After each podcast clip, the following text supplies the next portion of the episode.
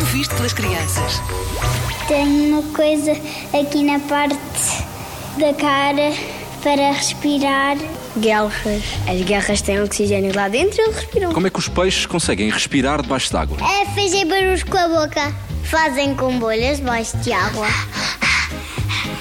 Por o nariz, eles têm nariz entupido. Tem o corpo feito de espinhas. E ele só respira água. Quando saltam, respiram. E depois, quando vêm para a água, já não respiram. Respiram, pois, para andar dentro da água, têm que respirar. Então, como é que eles respiram? com o nariz?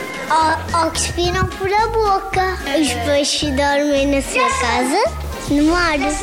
Arranjam um espaço, uma coisa quentinha e dormem em sua soneca. Acho que dão da água assim a flutuar. Em camas.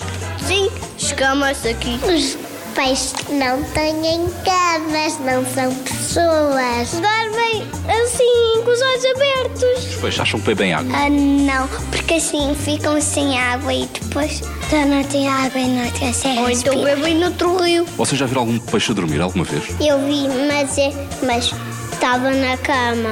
Foi no oceanário. Afogam-se, mas não é como os humanos, não se afogam na água, afogam-se fora da água. Para os peixes, a água é terra e, e fora da água é água. Eles falam glu glu glu